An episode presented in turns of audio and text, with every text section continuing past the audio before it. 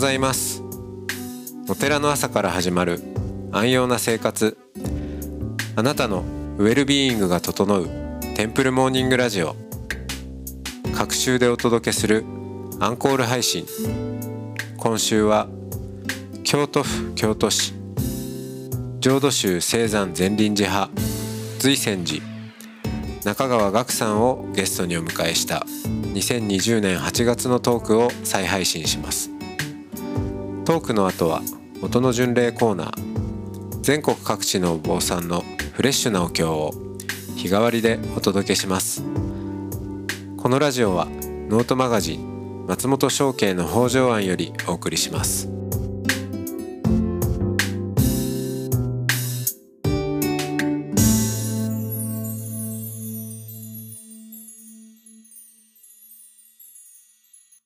おはようございます。おはようございます。どうもお中川岳さんにお話を伺っていきますあ、よろしくお願いいたします。はい、よろしくお願いします。いやー、京都もね、あの、随分暑い夏かなと思いますけど、今年はとびきり暑かったですよね。うん、暑い、あ暑いのも、ま、まあ、京都もね、あの、地域によっても、ちょっと山の方に行くと何度か低いとか言いますけど、あの、岳さんのところは、だいぶ街中なんで、だいぶ暑いですよ。だいぶ暑いですね。その空調の室外域からのね、こう熱風だとか、あとアスファルトの跳ね返りだとか、ビルの反射だとかでも、ものすごい暑いです。うん、まあそういう、えー京都の街中のお寺にいらっしゃるんですけど、えっと、どこから行きましょうか？なんかいろいろ伺いたいお話あるんですけど。そうですね。うん。ね、松本さんとは長いお付き合いなんでしょうか？ね。そうですね。あのー最初にお会いしたのはいつだったかなっていうのも、あ、でも法然院ですか？もしかして。そうだったかな。あの、ほら、彼岸寺で、あの、はい。杉本京子さんが坊主めくりとかされて、だから、はいはいも、もともと随分前から、あ、こんな面白い素敵な活動されてるお坊さんがいらっしゃるんだなっていうのは、まあ、はいあの、はい一方的には、あの、知ってたんですけど、お会いしたのは、そうそうかもしれないですね。京京都ですかうね。京都ですかね。そう、うん。ちょっともう覚えてないはい。いつの間にかね、すごく、あの、はい。そうですね。そう。えー、最近ではね、あの、えー、末末吉里香さんのはい。エシカル協会の末吉シカル協会の、はい、絵本を紹介の仕事を紹介していただいたりして、準備はいい会はい。ですね。はい。名もなき小猿のうん。エシカルな冒険っていう。はい。そうそうそう。いや、あれもすごく素敵な絵本でしたね。ああれは本当にあのかけてよかったなと思って、でうん。うん、ちょっと世の中の役に立つことができたかなと 思ってるんですけど。ええあの、そうそう。末吉里香さんが、えー、その、ガクさんにイラストお願いしたいって思った、あの、その前に出されてた絵本が、あの、ムヒカ大統領あ、ミカ大統領の世界で一番貧しい大統領のスピーチっていうそうですね。絵本があって、うん。そうですね。うん、あれを見ていただいてたってことですよね。そうですね。はい。あそこから、なんでしょう、その、まあ、えっ、と、ムヒカ大統領のそのスピーチも、まあ、エシカルに通じる、この今のこの地球社会がこのままじゃもううん。無理だよねと。何かおかしいんじゃないかというメッセージが込められていて、で、うん。そそのメッセージを届けるのに、まあ、ガクさんのそのイラストがうん。すご、くフィットしていて、で、ぜひそのエシカル、うん。えーのメッセージを届けるにも、こういう形でやりたいっていう、まあそれが、うん。あの、リカさんの中にあったみたいですね。うん。はい。うんまあ、そん、あの、な何気なく話してますけど、あ、そうですね。形で、えー、ガクさんは、えーお坊さんでありながら、あイラストレーターでもあるという、うーはいはい。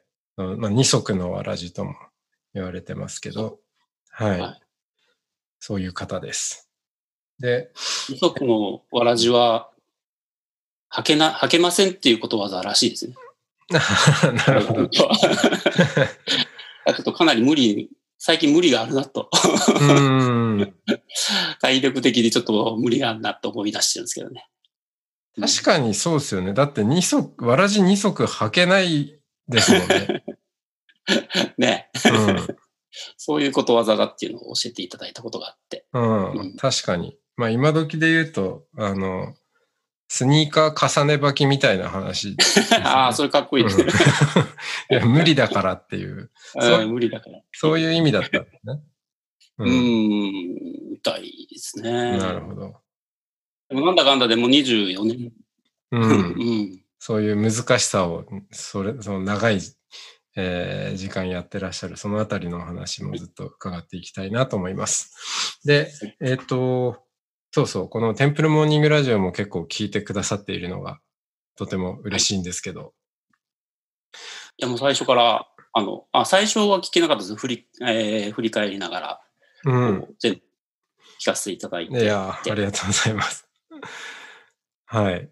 このはラジオは、やっぱり、その聞いている方に音を通じて、い。う。うんん、まあ、巡礼してるっていうんでしょうかね。うん。その雰囲気をお届けできればなっていうところで、うん。最初は、そうですね、あの、お寺うんをちょっとお話ししていただけますか。あの、お寺にもね、随泉寺さんにも結構ストーリーがありますよね。そうですね。あの、随泉寺は、あの、京都のすごい街中に今あるんですけど、あの、もともと、あの、三条の河原だった場所なんですね。で、そこで処刑、えー豊臣秀次という武戦国の武将とですね、その側室の人たちと家来の人たち39人がこう、えー処刑されるというんですね。あの、戦国末の悲劇がありまして、うんでその跡地に建てられたお寺なんですね。そその菩提を弔う、えー秀次公とご一族の、えー菩提を弔うために建てられたお寺です。うん。凄まじい事件ですよね、それ。う39ーん、あんな名が。そう、秀次公は、あの、有名な豊臣秀吉の後継者として、こう、大名の関白職をね、譲られるんですけど、えーで、ひなぜそうなったかというと、秀吉さんには、あの、実施がなくてですね、うん。で、おいであるところの、えーずっと一緒に戦ってきた秀次君に、あの、次を任すからねって言って任せたんですけど、その直後に、あのー実施が生まれちゃうんですね。おそこからーどうも、はい、歯車が狂ってきて、で、ここでのその、あの、秀次さんは、えー高野山に送られて、で、えっと、まあ、切腹をされて、うんで、首だけこの三条河原に持ってこられて、で、えーまあ、呪呪落台という、はい。えー京都のあの御所の近くに巨大なおお城があったらしいんですけど、そこから、えーあの側室の人たちが、まあ、たくさん、まあ、武戦国武将のことなので、えーたくさんいたんですけど、えーその人たちがみんなその引きずり出されてですね、で、処刑されていくと。うん。なかなか、あの、戦国史を通しても、その、全然その、あの、無戦、非戦闘員をですね、うん途。中、その、あの、公開処刑で、えー一人ずつ殺していくみたいな事件はないみたいで、うん。かなりこう残虐な事件だと思うんですけどね。でそれだけになかなかあんまり資料が残ってなくて、ああ。うん、よくわからない分が多いです。うん。うん、で、この事件について、ガクさんは、なんか、まあ、そ、それ、そういう歴史のあるお寺をこう、継ぐというところでどういうふうに見てらっしゃるんですか？うん、そうですね。なんか、その、今でもね、その、えっ、と、卑劣具事件に連座した人たちの子孫の人たちが、400年の時を超えて、えーようやく名乗りを上げて、お実はここで殺された、えーなんとかっていうお姫様の、えー一族の末のものなんですみたいなのを 人が来るんですよ。へ400年間ずっと黙ってて、その犯罪者のに連なった人だから。誰にも言ってあかんでって、その一族だけで言われて、うん。で、来る。で、ようやく、あの、訪ねてきたみたいな人がいたりして、だからその、まだまだ事件終わってないんやなっていうのを、あの、感じますよね。うん。よっぽどその、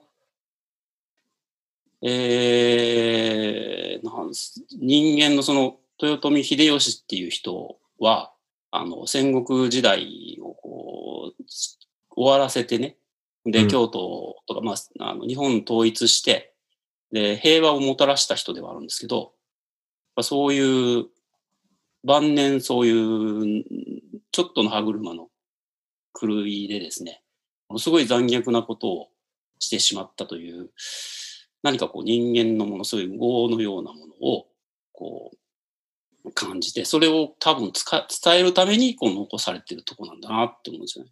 うん。最近よく言うのは、この原爆ドームとうん。同じぐらいの何かこう、人間の愚かさみたいなものをこう。伝えるために残されてる場所なのかもなと思ってですね。非常に、あの、重たいなとうん 思ってますね。うんで、最近だからまあでもそれは逆になんですかね、こう伝えなきゃなと思ってますけど、若い頃はちょっと俺には重たすぎるなっていううん。どうしたもんかなと思ったんですけどね。うん。もうお寺の中に、あれです、歴史の資料をちょっと展示されてる場所とかもあるんでしたっけ？はいはい。そうですね、ちょっとその、えー先代がいろいろ、あのー歴史のことをいろいろ調べて、えー出てきた資料とかを分かりやすくこう展示しているので、えー結構歴史好きの人の間では有名なうんお。寺。うん。うんそうですよね。で、その、おー処刑された皆さんの、おー遺骨には、になるんですかね。あの、せ石碑っていうか、はい、はいか。はい。それもあありますよね。お参りもできる。そうそうなんですよね。その、結局、あの、三条、三条の河原、広い河原だったので、で、処刑した後にその大きな穴の中にどんどん死体を投げ入れていって、その上に巨大なあのピラミッドのようなこう塚が築かれて、うん。えーいるんですけど、あの、そこがだんだんやっぱりか鴨川って氾濫するので、うん。で、えー朽ち果てていくんですよね。で、一方でその、あの、十数年経って、えー都市計画で、京のお町をこう、の中にこう、えー高瀬川っていう人工の水路を通す計画が持ち上がって、で、それをこう整備しているときにですね、その、その塚のことを再発見するようなことがあって、で、この、そのままにしといてはいけない場所だろうっていうので、えー、人の足が踏み入れられないようにですね、こう、えー、お寺の、お寺として、こう、整えたというのが最初。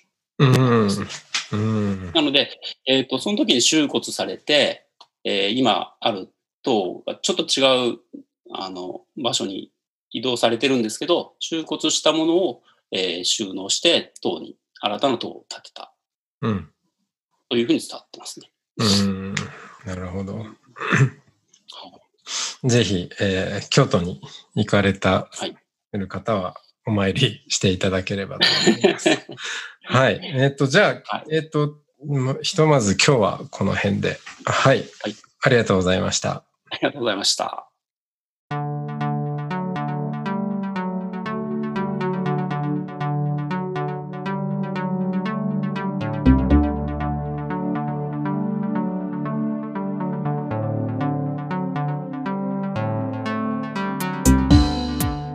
いつもテンプルモーニングラジオを応援してくださりありがとうございます番組を継続支援してくださる TMR サポーターを募集しています詳しくはテンプルモーニングラジオ公式ホームページ radio.templemorning.com ドネーションのページをご覧ください。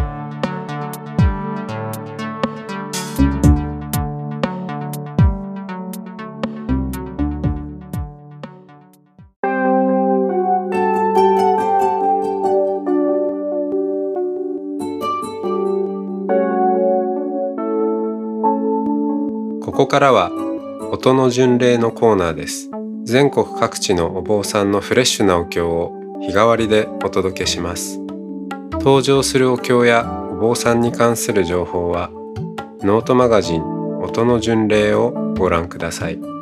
トークゲストへのメッセージやお経の感想などもノートマガジン音の巡礼ウェブサイトのコメント欄でお待ちしております。それでは今朝も音の巡礼いってらっしゃい。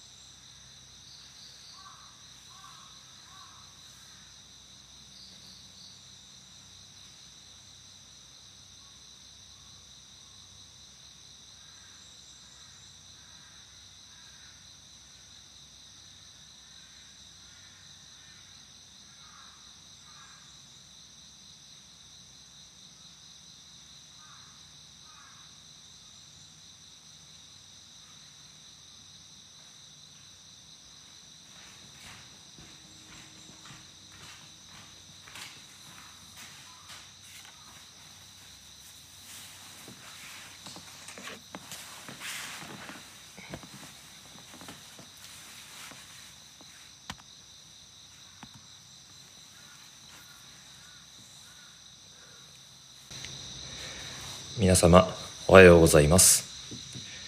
九州は佐賀県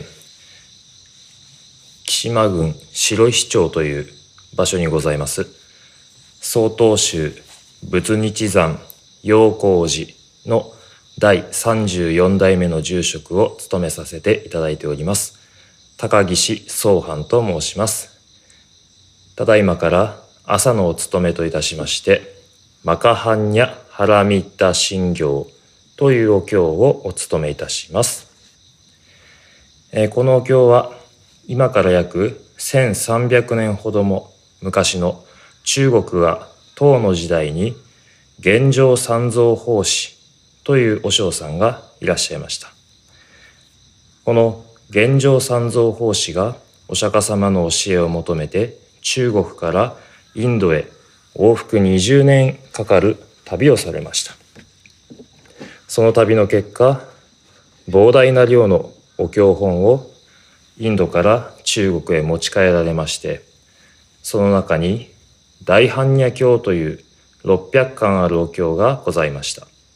その600巻あった大般若経のエッセンス、要点をぎゅっと262文字にまとめたお経、それが本日お唱えいたします、マカハンニャハラミッタ信行、偉大なる知恵の完成について説かれた真髄のお経という題名のお経でございます。えー、この世界のあらゆるものは固定的な実態を持たず常に移ろい変化を繰り返しているあらゆるものとつながり支え合ってその関係性の中で常に変化を続けているそれがこの世の真理仕組みなんですよという、えー、そういう空の思想この世の事実を説いたお経それがこのマカハンニハラミッタ信行というお経でございます。えー、ただいまからお務めさせていただきます。どうぞよろしくお願いいたします。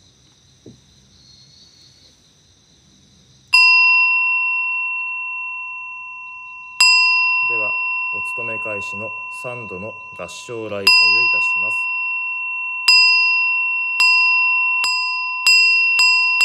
どうぞ皆様も姿勢を正し合唱をお願いいたします。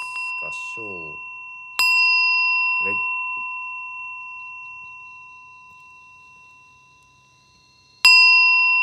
再び礼。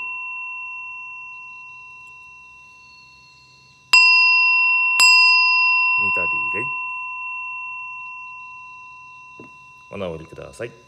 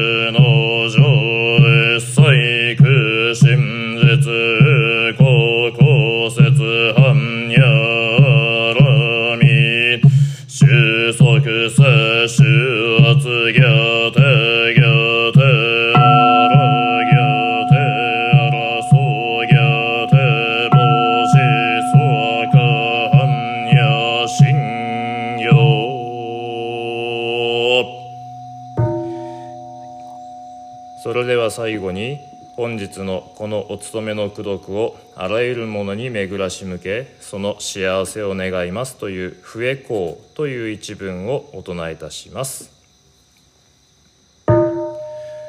願わくはこの功徳をもってあまねく一切に及ぼし我らと主上と皆共に仏道を上善こと。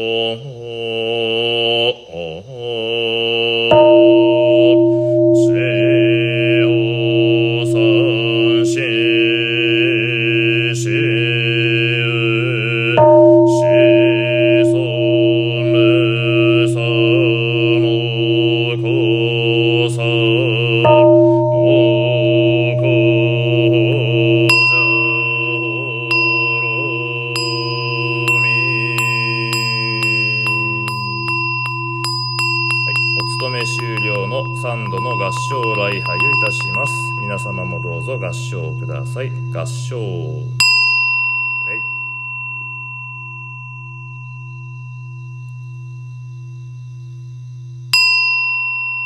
び礼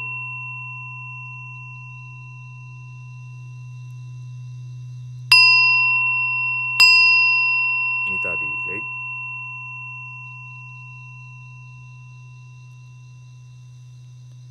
はいお直りください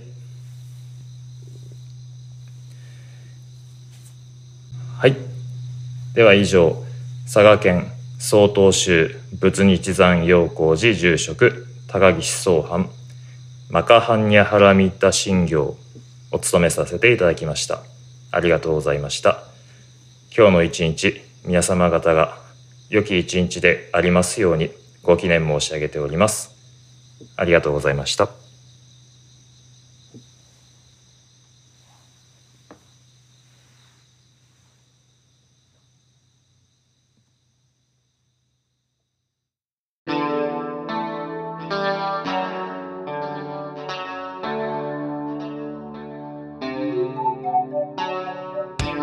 ポッドキャストはノートマガジン松本紹圭の方丈庵よりお送りしました。お経コーナーはノートマガジン音の巡礼のご協力でした。ゲストへのメッセージや番組の感想などはそれぞれのノートのコメント欄にてお待ちしております。それではまたテンプルモーニングラジオでお会いしましょう。